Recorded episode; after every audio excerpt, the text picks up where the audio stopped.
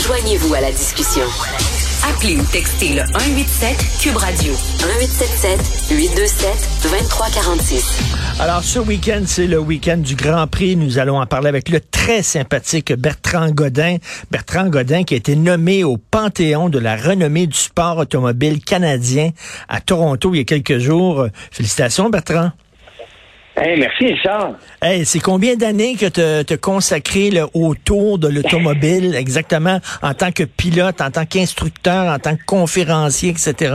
Combien d'années? Hey, de- depuis 86, euh, où j'ai j'ai acheté mon kart en cachette parce que mes parents ne voulaient pas.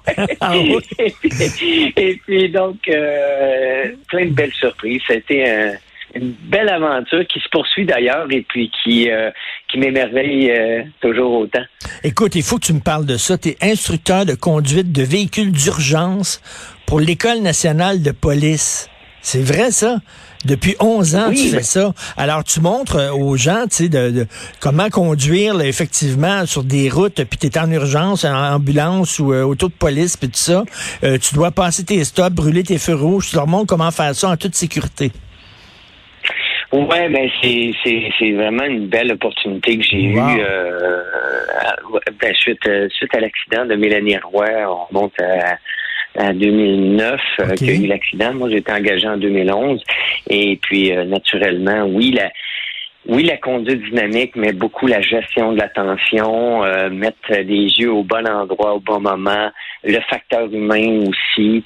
Euh, donc, euh, vous savez, on pense souvent que euh, c'est de l'adrénaline, mais c'est- vraiment d'être conscient de l'environnement, dans, dans- de, de gérer les gens. Donc, on gère plus Oui. nécessairement, oui, effectivement, des stops. On gère les gens. Et à ce moment-là, ben, euh, si on peut pas voir s'il y en a, ben, on ralentit pour prendre le temps de, de, de gérer tout ça. Non, non, je trouve ça brillant qu'ils sont allés chercher un pilote automobile pour euh, donner ce cours-là, parce que ça arrive hein, des fois qu'il y a des accidents, que euh, on, on l'a vu au cours des dernières années, qu'il y a des accidents de de- de- d'autopatrouille de police lors de poursuites. Là.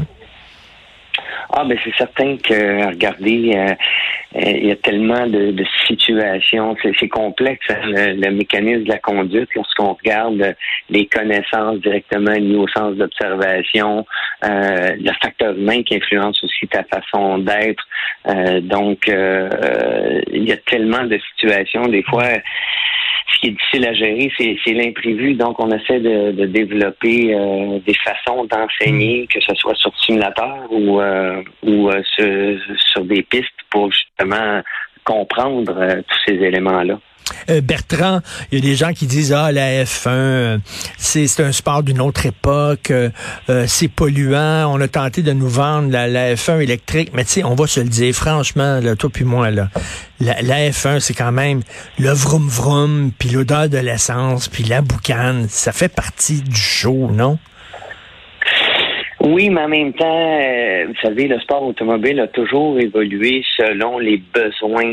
Euh, et et c'est sûr que c'est un laboratoire. Ce qui est intéressant du sport automobile aussi, c'est certain que euh, on reste euh, des fois accroché à, à- à cette belle époque euh, qu'on a vécue dans les années 90, euh, ne serait-ce que du V10 Renault qui, qui émettait une musique incroyable.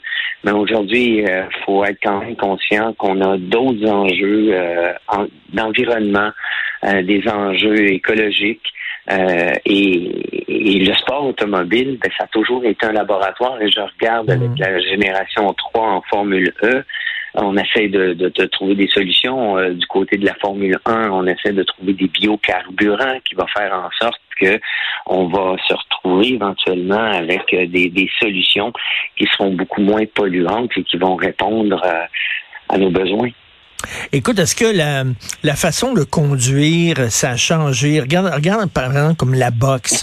Ouais, non, euh, ben, la, de conduire de la F1, regarde comme la boxe. Tu sais, les boxeurs avant, c'était des bombes, c'était des délinquants, c'était des gars qui sortaient de prison, qui se battaient dans les ruelles. Puis après ça, c'est devenu beaucoup plus scientifique comme sport. Hein? C'était plus des petits bombes. C'était, c'était vraiment des athlètes de, de très performants. Est-ce que la, la- la- le pilote automobile a changé à travers les années? Ben, je trouve ça drôle parce que c'est intéressant ton parallèle parce que j'en parlais justement avec des jeunes qui aujourd'hui sont beaucoup plus disciplinés que nous on l'était à l'époque. Moi, je me souviens, j'étais à Waterloo avec ma Renault 5, il y avait un virage dans le village que je prenais sur deux roues. Les gens t'envoyaient un pouce d'un en disant Waouh, c'est hot. Aujourd'hui, on appellerait la police, on dirait voyons, il est complètement fou. Euh, donc, euh, à l'époque, c'est un petit peu la même chose. Les pilotes, il n'y avait aucune préparation vraiment physique. Euh, je regarde des gars comme James Hunt, Jean Ragnotti, un pilote français, donc que lui, bon, euh, c'était la fête. Puis euh, le lendemain matin, embarqué dans la voiture, performait. Aujourd'hui, ben, disons, si on met des millions sur la voiture, ben les pilotes se doivent d'avoir la responsabilité de se préparer physiquement, mentalement. Et, et ce que je trouve extraordinaire aujourd'hui, c'est que les jeunes peuvent comprendre le pilotage nettement mieux que, que nous à l'époque où c'était le seul capteur qu'on avait là, c'était nos deux fesses dans la voiture qui nous dictait comment la voiture se comportait. Euh, aujourd'hui, ben avec euh, l'ordinateur, ben, tu as une multitude d'informations qui permet hein. De pouvoir évoluer tellement plus rapidement. Et ça, c'est c'est vrai que l'être humain euh, est devenu une machine beaucoup mieux préparée en sport automobile qu'on on, l'était C'est ça, pour reprendre le, le, le, le sous-titre du, dernier Top Gun, à l'époque, les pilotes euh, de F1, c'était des Mavericks. c'était des Mavericks. C'était des gars là, qui aimaient faire de la vitesse, ils rentraient dans le champ puis ils partaient, là, tu sais. oui, exactement. C'est, c'est, c'est ça, c'est de flirter avec, euh, oui, l'émotion, mais euh, disons que à l'époque, on prenait beaucoup de chance parce qu'on connaissait pas. Donc, mhm. euh, on avait besoin de nos réflexes pour pouvoir justement compenser un manque d'anticipation. Aujourd'hui, c'est tellement plus anticipé parce que bon, on se prépare sur des simulateurs, on se prépare euh, euh, d'une façon impeccable. Écoute, quel est ton, ton meilleur film, ton film préféré de F1? moi, c'est Rush de Ron Howard, justement sur ah, l'histoire de ben James Hunt. C'est tellement bon ce film-là, c'est carrément. Ben écoute, euh, tu, tu m'enlèves les mots de la bouche. Euh, Rush euh, représente. Puis ce que j'ai bien aimé de Rush, malgré bon, c'est sûr qu'il y a des petites affaires là que, mais disons la personnalité autant de Niki Loda que de James Hunt a été très bien représentée et ben c'est une histoire vraie.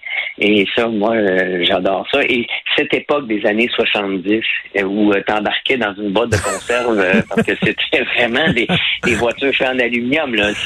T'étais pas sûr qu'ils reviendraient avec tes deux chevilles, là. et, et, James Hunt, en plus, faisait ça le lendemain d'une sacrée soirée de brosse, en plus, là. Ford versus Ferrari, c'est bon aussi.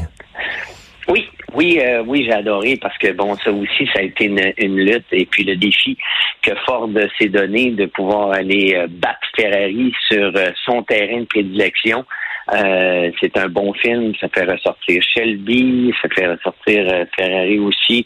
Ça, ça a été des, des, des, grandes époques du, du sport mm. automobile. Et, Bertrand, euh, je peux pas ne pas parler de ça. Euh, bon, il y a tout un débat sur la prostitution pendant le week-end du Grand Prix. Et moi, je me disais, tu sais, toi, t'aimes ce sport-là. C'est un sport qui est noble pour toi. Puis ça doit être déprimé de, de qu'à chaque fois qu'il y a le Grand Prix, il y a une demande de prostituées. Il faut en faire venir de l'Ontario puis de New York puis tout ça. Tout ce, ce side show-là, là, autour du Grand Prix, ça doit être déprimé.